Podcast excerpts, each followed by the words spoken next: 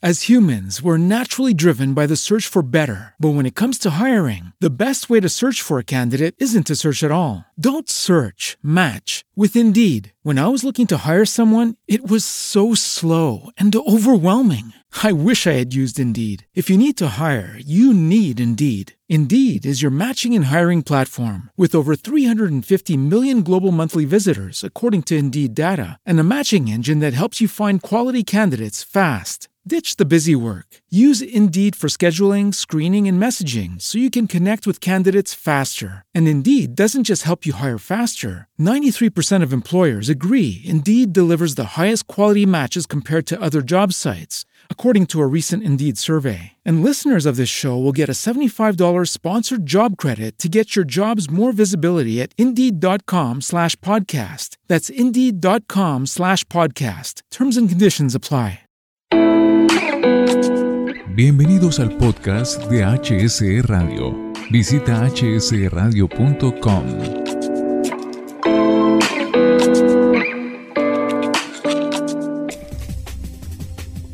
Y vamos a darle continuidad a este tema que ha tenido muy buena aceptación por parte de nuestros oyentes en hsradio.com. Veníamos hablando de las ventajas, de todo, de todas las bondades que tiene implementar estas dinámicas, estas nuevas dinámicas de trabajo, eh, como es el teletrabajo y el trabajo en casa. Pero también hay que decir que existen algunas desventajas y por eso es preciso comentarlas, nombrarlas en esta oportunidad. ¿Cuáles podemos relacionar o referenciar, doctora Mónica?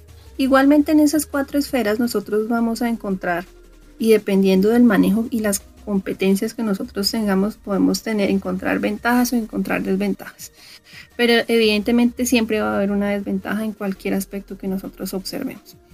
Frente a la comunidad puede existir que si en algún momento las, la mayoría de las empresas, luego de esta experiencia de la pandemia, vieron que tuvieron una mejora o un ahorro de dinero dentro de las competencias o lo que requiere el recurso humano de su empresa, y decidan realizar esta implementación de, este, de estos dos tipos de modalidades de trabajo remoto, puede evidenciarse un impacto en, el mercado inmobiliario, pues teniendo en cuenta que ya no va a existir una demanda muy amplia en relación con las instalaciones o instalaciones muy amplias y pues la, eh, digamos que los sitios de trabajo van a ser las casas de las personas.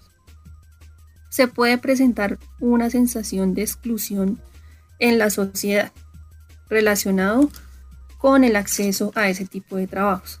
A pesar que en que Colombia en, en comparación con Latinoamérica somos el país donde tenemos mayor conectividad de Internet, también tenemos unos problemas francos y graves en algunos municipios eh, lejanos de nuestro país en la cual todavía existen personas que no conocen la tecnología, que no conocen equipos ni computadores y tienen, no tienen acceso al Internet. Entonces, esa sería como otra desventaja de la sociedad, la falta de, de, adquirir ese tipo de empleos en la modalidad de, de teletrabajo, de trabajo en casa.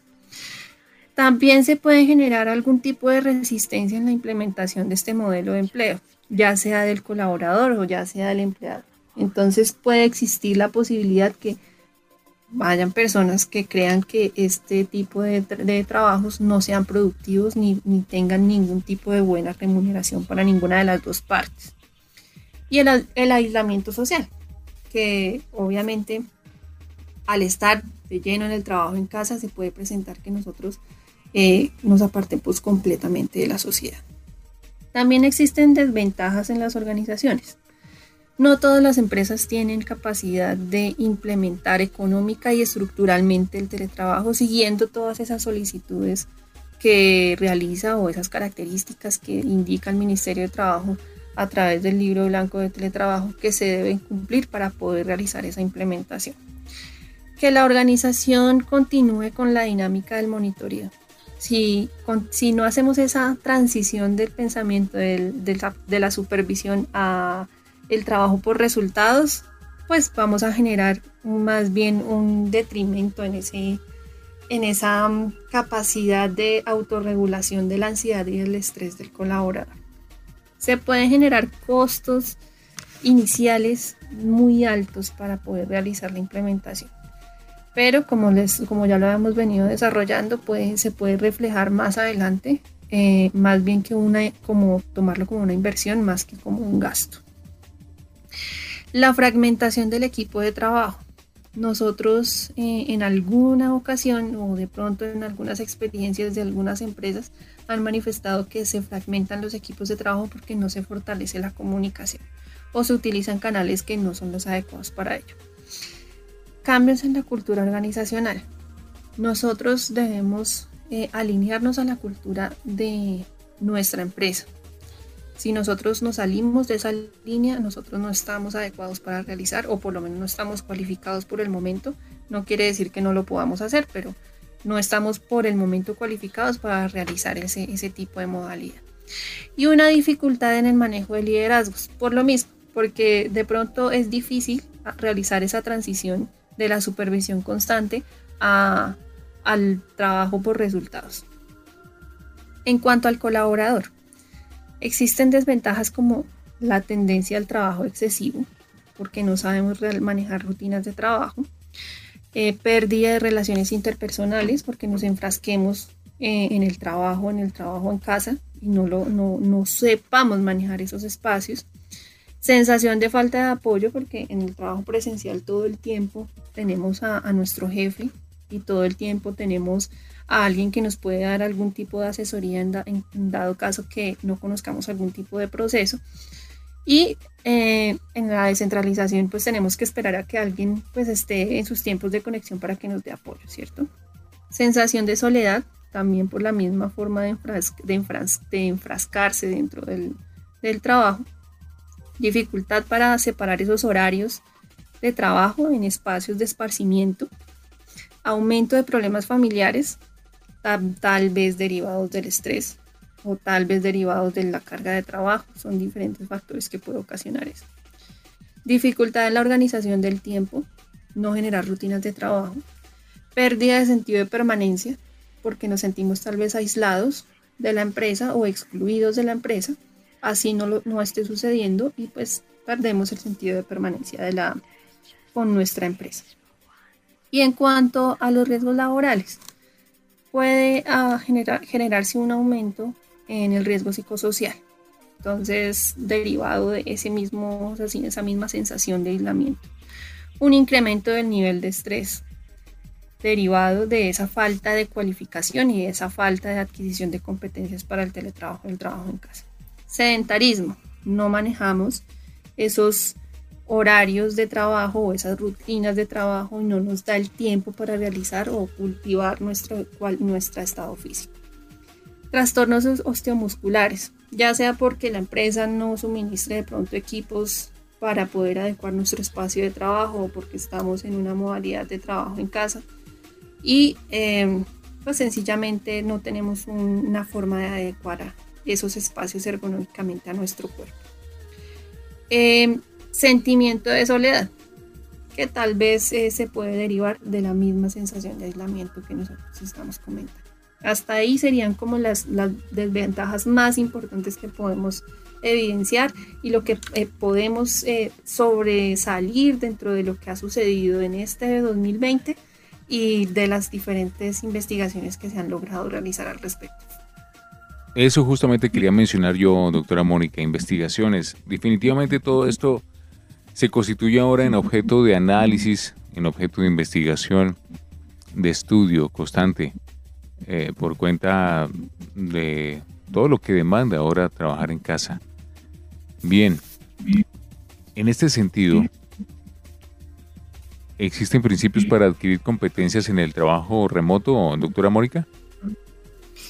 Sí, Pedro, existen unos, unos pilares para el trabajo en casa para poder realizar esta o para poder cualificarnos en, esta, en este tipo de empleo. Inicialmente es muy, es muy recomendado seguir ese pilar inicial que es el, pensar en simultáneo. En la oficina nosotros o en el trabajo presencial nosotros siempre estamos realizando procesos muy secuenciales, donde tenemos una agenda, tenemos reuniones, tenemos proyectos, salimos de un lado para el otro y siempre lo tenemos como una trazabilidad en la agenda. Pero en el trabajo en casa y en el teletrabajo muchas veces nosotros o nuestros procesos son muy paralelos y tenemos que iniciar o cualificarnos o especializarnos en realizar ese tipo de, trabajos. Y es vital que la organización al final es, esté totalmente consciente de lo que está sucediendo y lo que requiere el colaborador para poderse entrenar en para pensar en simultáneo porque si no al final del día un colaborador va a estar abrumado con todas las tareas que no ha podido cumplir. Entonces, el consejo es eh, confiar en el equipo de trabajo y mantener una comunicación constante para poder eh, iniciar en ese pensamiento en simultáneo. No estancarnos en cosas que no son irrelevantes, sino que más bien mirar más allá y mirar hacia los resultados. E inevitablemente debemos pensar en eh, eh, tenemos que acostumbrarnos a vivir con esa incertidumbre que nos puede generar estar aislados y estar enfocados en un solo campo de trabajo sin ver a nadie físicamente. También existe otro pilar que es unificar o centralizar esa información. En la oficina la información casi siempre está parcializada y dependiendo de los cargos de las personas, casi siempre ellos manejan esa información por aparte en la descentralización del trabajo es importante tener una sola fuente de trabajo, una sola fuente de información y especialmente y preferiblemente que sea por canales institucionales. Esto va a permitir un monitoreo constante que no tiene que existir una persona que esté realizando ese tipo de monitoreo todo el tiempo, pero va a reflejar en los resultados y va a reflejar y va a repercutir en el trabajo en equipo. Otro pilar es quiénes somos y hacia dónde vamos. Todos los colaboradores deben tener claro la misión y la visión institucional. Si algún colaborador que está en trabajo descentralizado modifica algún tipo de esos valores institucionales, no tiene la autonomía que se requiere para realizar un trabajo remoto. Requiere eh, entrenamiento y requiere una formación por parte del empleador para poder reforzar esas competencias. Asimismo, esos líderes o esos jefes de área o esos supervisores deben velar por esa unificación y esa alineación con esos valores corporativos desde el jefe, eh, el colaborador, el operario, eh, en toda la cadena de mando que pueda existir en nuestras empresas. Otro pilar es no estratificar a los colaboradores. Todos los colaboradores tienen las mismas condiciones para poder realizar un trabajo presencial o un trabajo remoto. El líder debe garantizar manejar la misma información a todo el equipo de trabajo.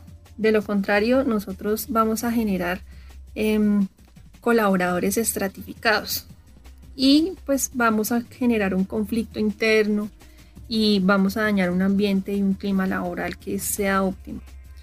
Entonces, ¿cómo lo logramos identificar? Cuando estamos de pronto en una reunión y encontramos un colaborador que nos dice, mm, qué pena, yo este tema yo no sabía que esto existía, ¿cuándo se habló de este tema? ¿O esto cómo se hace?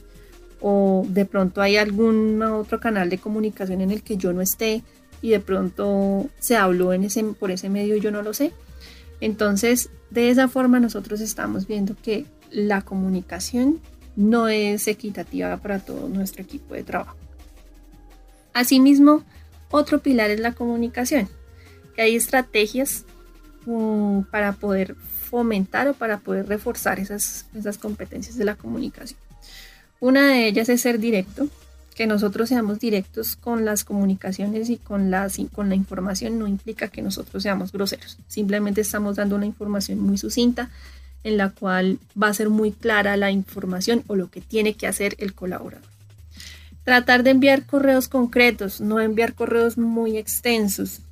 Si tal vez una buena técnica es redactar el correo y volverlo a leer y de tratarlo de resumir un poco para que quede muy explícita la información. No tomar las cosas personales. En el trabajo remoto nada es personal. Simplemente son procesos y simplemente son gestiones que se realizan durante el ejercicio del trabajo. La As humans, we're naturally driven by the search for better. But when it comes to hiring, the best way to search for a candidate isn't to search at all. Don't search, match with Indeed. When I was looking to hire someone, it was so slow and overwhelming. I wish I had used Indeed. If you need to hire, you need Indeed. Indeed is your matching and hiring platform with over 350 million global monthly visitors, according to Indeed data, and a matching engine that helps you find quality candidates fast. Ditch the busy work. Use Indeed for scheduling, screening, and messaging so you can connect with candidates faster. And Indeed doesn't just help you hire faster. 93% of employers agree Indeed delivers the highest quality matches compared to other job sites, according to a recent Indeed survey. And listeners of this show will get a $75 sponsored job credit to get your jobs more visibility at Indeed.com slash podcast. That's Indeed.com slash podcast. Terms and conditions apply. Comunicación constantemente, constante con el equipo es vital para poder evitar la estratificación de los compañeros de trabajo. Definitivamente en este espacio hoy estamos aprendiendo mucho con la doctora Mónica Quirós, todo en torno al teletrabajo, al trabajo en casa. Eso es algo muy interesante, a lo que hay que ponerle definitivamente mucho cuidado, porque es algo en lo que eh, hay mucha demanda ahora y de una u otra manera pues incide mucho en la vida cotidiana de cada quien. Y en la recta final vamos a hablar entonces de cuáles son las competencias para el teletrabajo, doctora Mónica.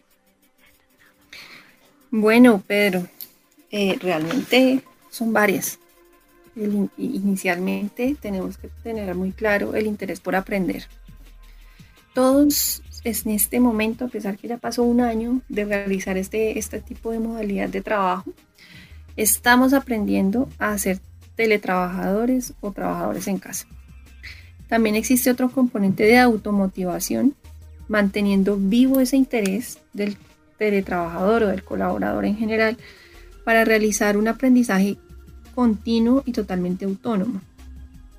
También es vital ser autodidacta. Está muy relacionado con el aprendizaje. Entonces debemos tener siempre esa iniciativa de aprender cosas nuevas que nos favorezca ah, o que nos facilite un poco más este, esta dinámica de trabajo. Existe también un nivel de eficacia que tenemos que ser muy resolutivos y no estancarnos en situaciones. Como ya lo veníamos como aconsejando, centrarnos en los resultados. Tener un contacto profesional que siempre estemos valorando el trabajo en equipo, que no hagamos las cosas solitos o individualmente. Es importante siempre tener un apoyo de equipo. Tener una organización de trabajo. Debemos priorizar las actividades y realizar proyectos eh, de forma urgente, estratificarlos, saber qué es lo urgente y qué es lo no tan urgente. Ser muy autoevaluativos, pensar siempre en mejorar, ¿Qué puedo hacer para mejorar mi forma de trabajo y poder ser más productivo? Tener una autonomía. No necesitamos una supervisión constante para poder saber qué es lo que tenemos que hacer y cuándo lo tenemos que hacer. Otra situación es manejar siempre la inteligencia emocional. No nos tomemos las cosas personales. Digamos que en este tipo de trabajo nada es personal, siempre vamos a velar por un beneficio mutuo y separar el ambiente familiar de lo recreativo lo y lo laboral. Esas serían como las primeras competencias y las más primordiales, Pedro. De acuerdo. Vamos finalizando entonces esta, esta entrega, esta entrega de formación HSE. ¿Y qué consejos, qué consejos nos daría usted, doctora Mónica, para adquirir esas competencias? Bueno, Pedro, inicialmente el compromiso con los resultados. El trabajo remoto es un voto de confianza entre el empleador y el colaborador y va a requerir un poco de correspondencia frente a esas situaciones. Entonces es muy importante que tengamos un sentido de responsabilidad de no utilizar esos tiempos de la jornada laboral para otras actividades, como desplazarse por la ciudad o confundir esos espacios de trabajo con los espacios familiares. Otro consejo que doy es crear unas rutinas laborales. Generar unas rutinas y comunicarlas tanto a los colaboradores como a la familia, en el cual nos mm, seamos muy explícitos y seamos muy claros, puntuales y sucintos en la disponibilidad que tenemos tanto para la casa como para el equipo de trabajo. Es muy positivo iniciar y terminar nuestras labores a la misma hora comunicarle esas, digamos que esas rutinas a las personas que nos, requieren durante el día. Estas rutinas deben incluir los tiempos de almuerzo, los tiempos de receso, los tiempos de relajación, el tiempo de la pausa activa, el tiempo que tenemos dispuesto nosotros para ayudarle, para ayudar en las cosas y las situaciones de nuestra casa. Y es importante fijarnos unas metas diarias. Es muy productivo de pronto crear una lista de, de chequeo de las tareas que nos colocamos como meta para el día. Al final nosotros vamos a evaluar si cumplimos o no con esa meta. Y asimismo, en la oficina van a pasar, digamos que unos sucesos eh, para iniciar la labor y demás, ¿cierto? Cuando nosotros realizamos ese, ese ejercicio del trabajo presencial realizamos por unas rutinas que nosotros em, e-, ejecutamos previo a iniciar nuestras labores. Nos levantamos, nos aseamos, desayunamos, hacemos ejercicio. De pronto le ayudamos a, los hijitos a salir a la ruta y demás. Eh, digamos que las dinámicas ahorita son un poco distintas. Pero es importante que nosotros no nos levantemos de la cama hacia el, hacia el puesto de trabajo. Es mejor continuar con esas rutinas, de si estemos en trabajo en casa o en teletrabajo, levantarnos, asearnos, realizar el desayuno, desayunar, darnos el, darnos el tiempo de cultivar nuestro estado físico y demás. Otro consejo que doy es la organización del espacio de trabajo. Debemos intentar organizar esos, nuestro trabajo siempre a la mano. No es positivo trabajar en la cama porque necesitamos dividir cuáles son los espacios de ocio y descanso de los espacios de trabajo. Y si trabajamos en la cama, pues los vamos a revolver los vamos a mezclar. Aparte que vamos a adquirir posturas de trabajo que no son positivas para nuestro confort y nuestra armonía ergonómica. Eh, desde que inició la pandemia, yo he estado viendo de pronto en, las redes sociales y por televisión que promocionan unos como unas eh, mesitas para desayuno que están adecuadas para colocar el computador, el mouse. Eh, de pronto también lo encontramos en los, en los almacenes de cadena y demás pero realizando un análisis de lo que puede ser la ergonomía, a pesar que la ergonomía dice que es la adecuación de ese espacio de trabajo al cuerpo humano o al colaborador, eh, ese tipo de, mesas o aditamentos no, no le veo, digamos que ningún buen propósito ergonómico. Al contrario, siento o percibo que no tienen unas buenas eh, adecuaciones para poder realizar eh, que un colaborador realice un buen trabajo y menos desde, desde, la comodidad de su cama. Entonces, no lo aconsejo y no aconsejo realizar ese trabajo o que realicemos nuestras labores desde la cama. Tampoco trabajar mientras que vemos televisión, porque también debemos separar nuestros espacios de ocio del espacio de trabajo. Pues realmente si nosotros hacemos esta, esta práctica, nosotros vamos a sacrificar nuestros espacios de, entretenimiento y después vamos a tener una sensación de poco rendimiento porque o le ponemos atención a la, televisión o le ponemos atención a nuestro trabajo. También hay otro consejo y es realizar un acuerdo familiar en el cual se pueda generar una armonía entre el trabajo remoto y una armonía familiar, ¿cierto? Entonces, cuando realizamos esas rutinas de trabajo y les comunicamos a la familia, le vamos a decir cuáles son los compromisos para poder cumplir esas jornadas o cumplir esas rutinas de trabajo, iniciar a la, misma hora y terminar a la misma hora, ¿cierto?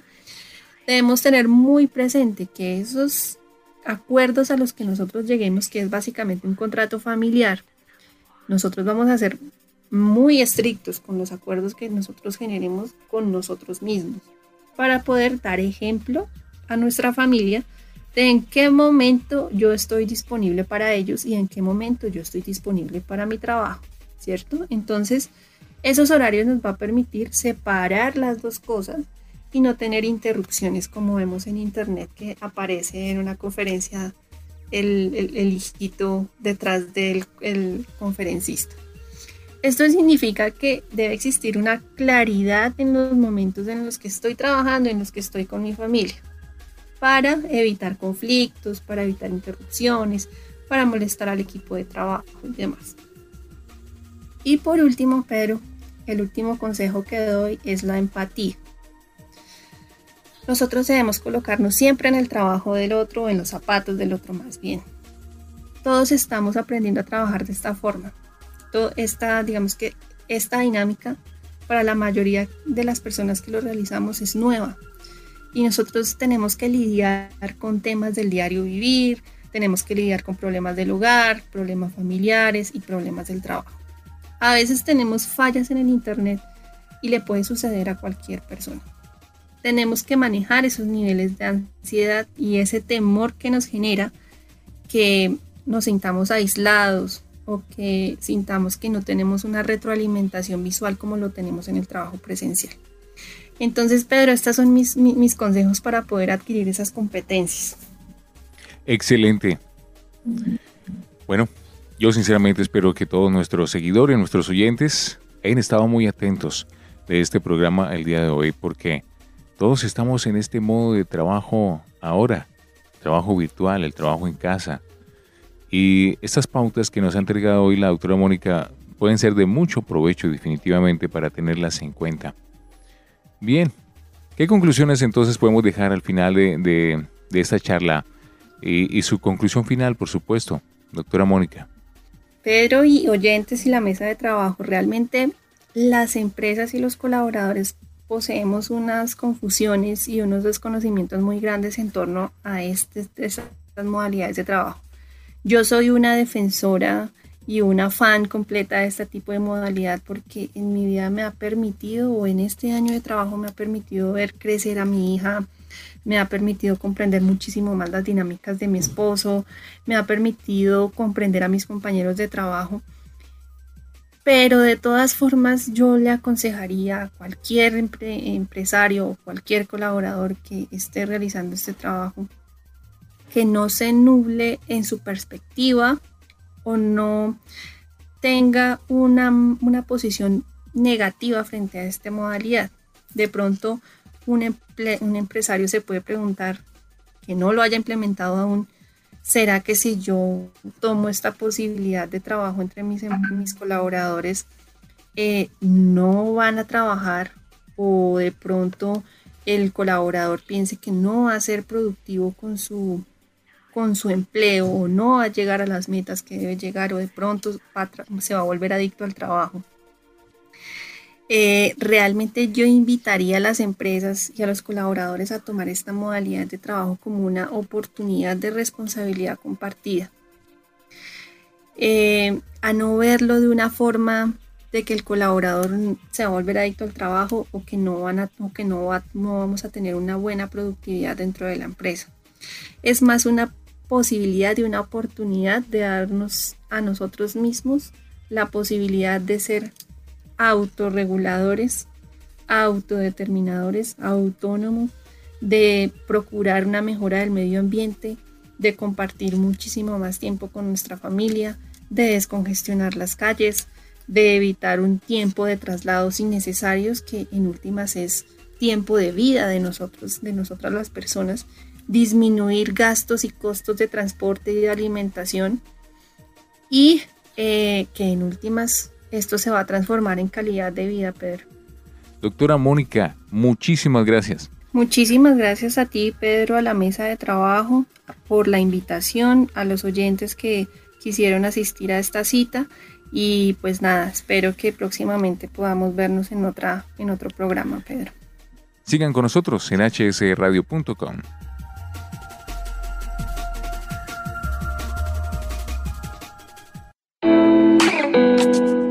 Este es un podcast de HS Radio. Visita hsradio.com.